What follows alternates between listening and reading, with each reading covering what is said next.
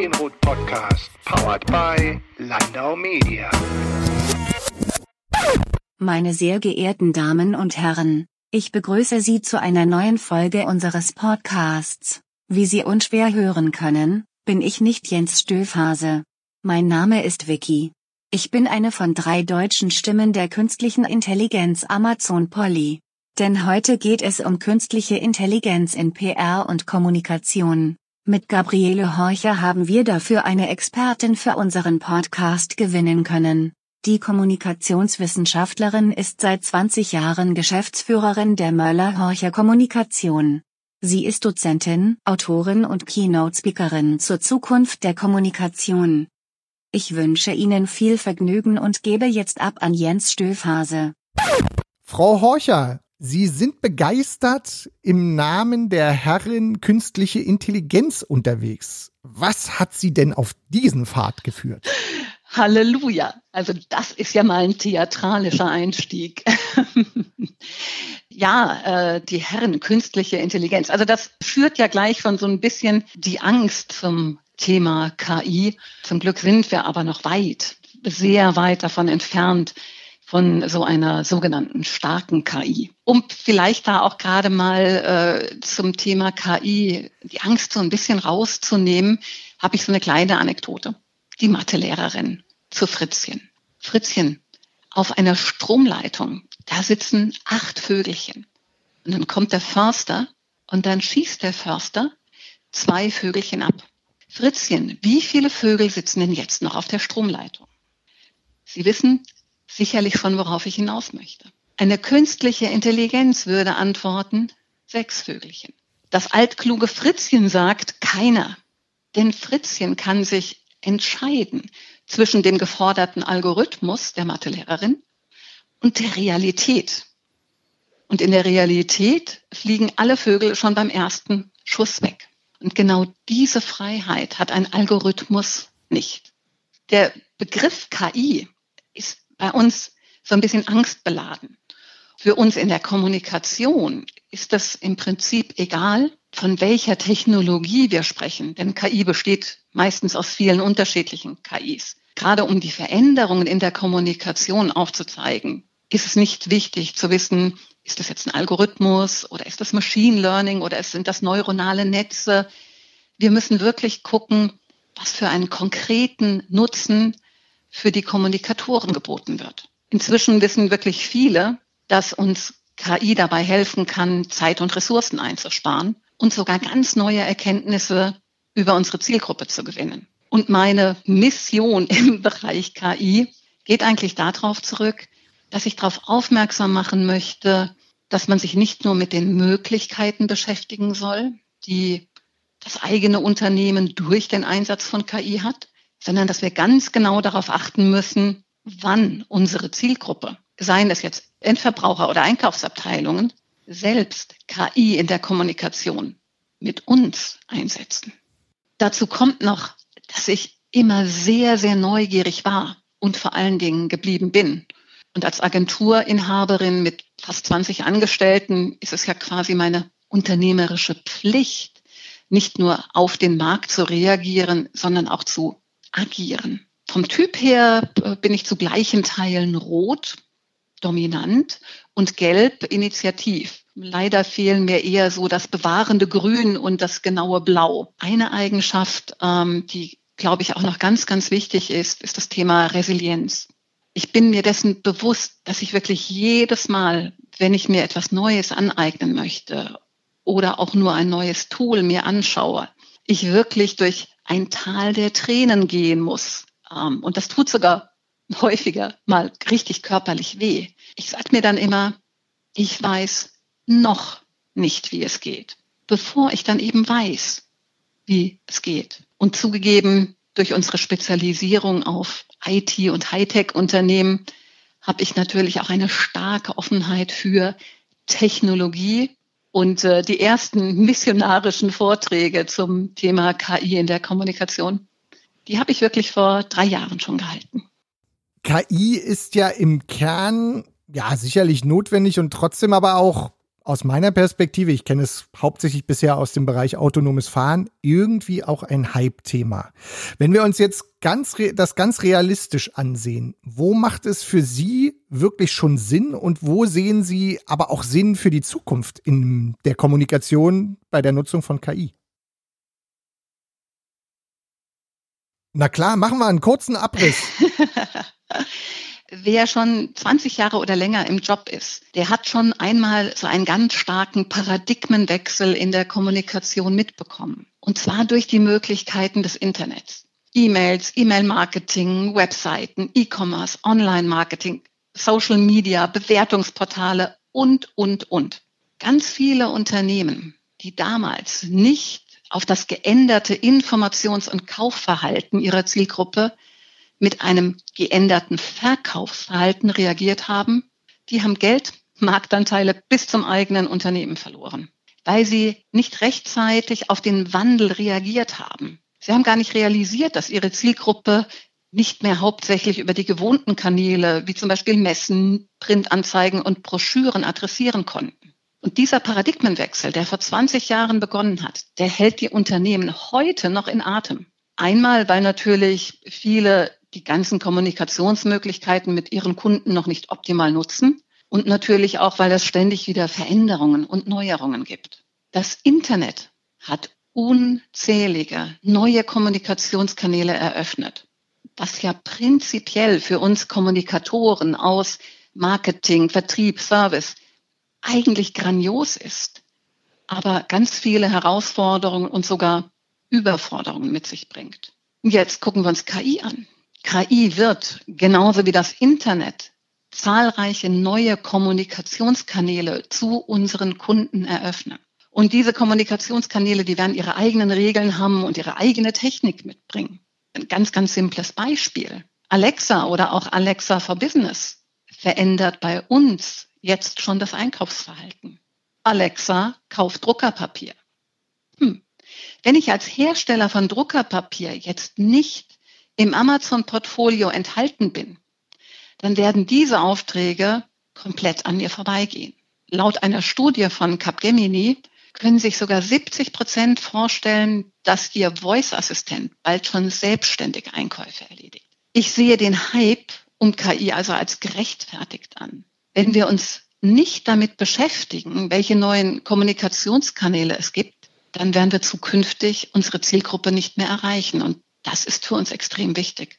Wenn wir jetzt äh, finanziell mal auf das Thema KI gucken, dann hat man ja so ein bisschen das Gefühl, man müsste erstmal notwendigen großen Sack voll Geld mitbringen. Ist denn aber die KI, ich sag mal zum Beispiel was für den Mittelstand? Also kann man das, kann man sich's leisten? Also natürlich sind ähm, unternehmensspezifische KI-Projekte, äh, sowas wie zum Beispiel Robotic Selling, Projekte, ähm, bei denen müssen erstmal viele Daten erhoben und zusammengeführt, analysiert und durch KIs ausgewertet werden. Und solche Projekte kosten natürlich Geld. Aber das kann sich auch der Mittelstand leisten. Die größere Herausforderung sehe ich darin, ob der Mittelstand genügend Daten zur Verfügung hat. Ich glaube, das wird die größere Schwierigkeit sein. Und zum Thema großen Sack voll Geld mitbringen. Ähm, ich gehe davon aus, dass im Moment sind auch ganz viele KI-Tools äh, noch kostenfrei oder auch für kleine monatliche Beträge äh, zu nutzen. Und es wird immer Unternehmen geben, die durch das Sammeln und Verkaufen von Daten Geld verdienen. Also GAFA und Co. zum Beispiel. Und die werden natürlich uns auch zukünftig KI-Leistungen kostenfrei zur Verfügung stellen, wenn sie über andere Wege Geld verdienen können. Zum Beispiel durch die Ausspielung von personalisierter Werbung.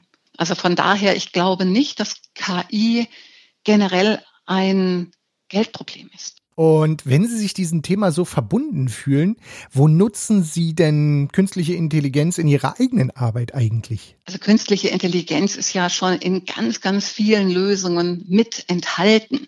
Wir merken das ja nicht immer und überall.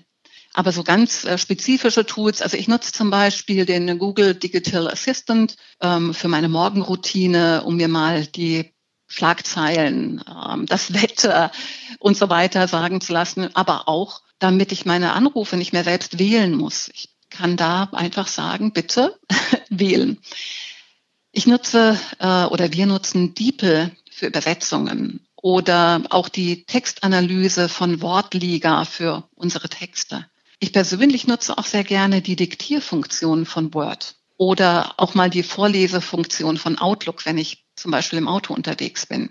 Und wir setzen zum Beispiel auch E-Books, ähm, also schriftliche Dokumente, mit Hilfe von Amazon Polly in Hörversionen um. Oder das AI-Tool Trint für die automatische Transkribierung von Interviews. Und was ich natürlich auch spannend finde, ich darf manchmal im Vorfeld meiner Vorträge ähm, spezielle KI-Tools testen. Und so durfte ich zum Beispiel das Text-Mining-Tool von Thinkers AI ausprobieren. Das funktioniert genauso wie eine Suchmaschine, bringt aber eine unglaubliche Zeitersparnis beim Finden von relevanten Informationen. Und das ist natürlich wirklich toll. Wen das interessiert, ähm, wir haben auch so eine Tool Collection mit ausgewählten KI-Lösungen für Marketing und Kommunikation mal zusammengestellt. Die darf sich jeder, wer möchte, kostenfrei auch herunterladen unter www.möller-horcher.de. Da kann ich kurz einhaken. Wir werden natürlich in den äh, Notes zu dieser Podcast-Folge auch gern den direkten Link setzen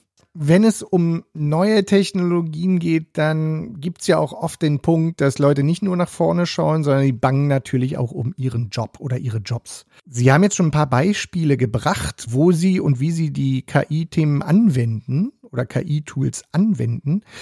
Aber hat's denn tatsächlich zu weniger Arbeit geführt? Also ist die Angst um den Job berechtigt oder sehen Sie da eher vielleicht einfach nur eine Veränderung von Skills, die benötigt werden? Die Einsparung von Zeit und Ressourcen, die ist real und ist auch ein konkreter Vorteil. Wenn, wenn ich mich zum Beispiel äh, nicht mehr mit Routineaufgaben beschäftigen muss, zum Beispiel das Transkribieren eines Interviews, dann ist das für mich A, ein Zeitgewinn und wenn ich das nicht gerne mache, dann sogar noch ein Gewinn an Lebensqualität. Aber nun besteht ja unser Job als Kommunikator aus ganz, ganz vielen unterschiedlichen Tätigkeiten.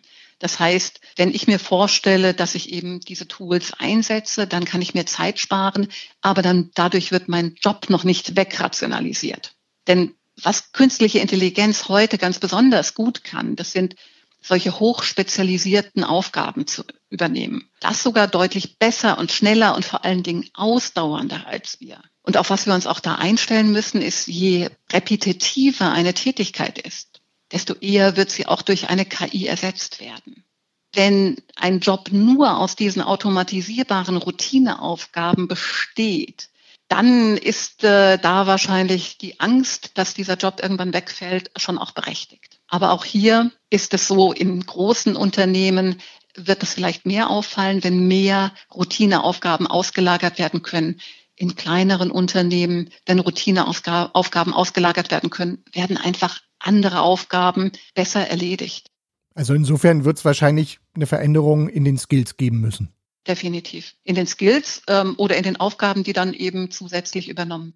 Ja, da sind wir beim guten Punkt, denn zum Schluss frage ich in meinem Podcast immer gerne, wie war denn Ihr beruflicher Werdegang, der Sie heute ja quasi zu einer Evangelistin, möchte ich es jetzt mal nennen, für künstliche Intelligenz in der Kommunikation werden ließ? Ich selbst sehe mich natürlich äh, nicht so sehr als Evangelistin für KI, ähm, sondern eher vielleicht für die, für die Zukunft oder den Wandel in der Kommunikation.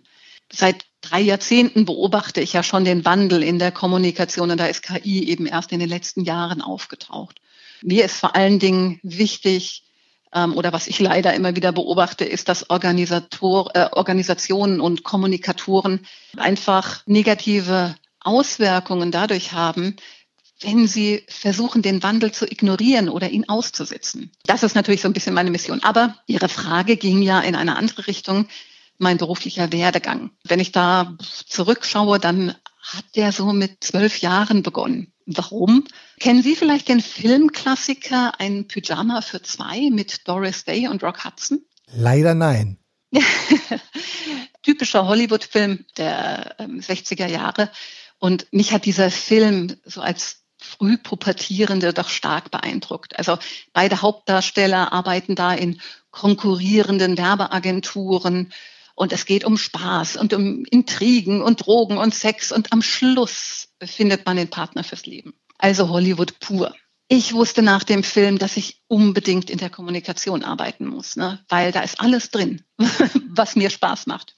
Mit diesem quasi emotionalisierten Ziel ähm, vor Augen habe ich im Prinzip so meine schulischen Schwerpunkte gesetzt und mir meine Nebentätigkeiten gesucht, mir natürlich mein Studium ausgesucht und dann nachher auch die Tätigkeiten in Agenturen gewählt. Und mit 27 war ich dann bereits ähm, angestellte Geschäftsführerin einer auf IT spezialisierten PR-Agentur. Fünf Jahre später, im Oktober 2000, habe ich dann mit meinem damaligen Lebensgefährten Thomas Möller die Agentur Möller-Horcher gegründet. Und im Jahr 2002, ne, genauso wie durch den Film Ein Pyjama für zwei vorgegeben, dann auch geheiratet. Also im Prinzip lebe ich meinen persönlichen Traum. Ich glaube, seit zwölf bin ich so ein bisschen auf Kommunikation fokussiert, vielleicht sogar fixiert. Frau Heucher, da fällt mir ja gerade auf, da haben Sie ja gerade die 20 Jahre eigene Agentur hinter sich. Äh, konnten Sie es feiern? Ja, ja wir hätten es gerne intensiv gefeiert. Wir mussten es jetzt genauso verschieben. Also wir probieren dann jetzt dann äh, nächstes Jahr unsere Volljährigkeit äh, die mit 21 zu feiern. Ich hoffe mal, dass das funktioniert. Ich möchte sagen, äh, ich gönne Ihnen das. Auch jetzt nochmal ganz herzlichen äh, Glückwunsch nachträglich zum 20. Und natürlich lassen Sie uns alle gemeinsam hoffen, dass wir 2021, also wenn Sie Ihren 21. mit der Agentur feiern, doch wieder ganz entspannt durchs Leben gehen können. Im Moment sind ja die ersten Informationen da, dass es hoffentlich ganz gut ausgehen könnte. Drücken wir mal weiterhin fest die Daumen, dass da quasi nicht nur viel ja Kommunikation jetzt gemacht wurde, sondern dass es auch wirklich so ist. Und ganz persönlich möchte ich mich auch noch bei Ihnen bedanken für dieses Interview und ich freue mich schon jetzt darauf, was die Hörerinnen und Hörer nach dieser Aufnahme, beziehungsweise eigentlich ja nach unserer Aufnahme am Anfang hören werden. Das heißt, wir lösen jetzt hier zum Schluss auch gleich nochmal auf.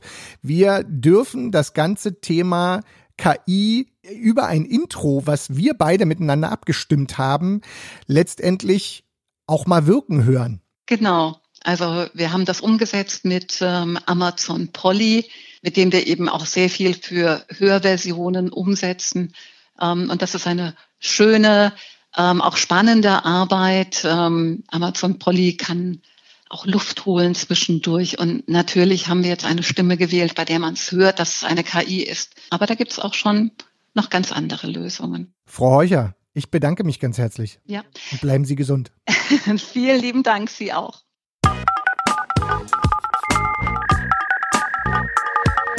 Der Medienrot Podcast, powered by Landau Media.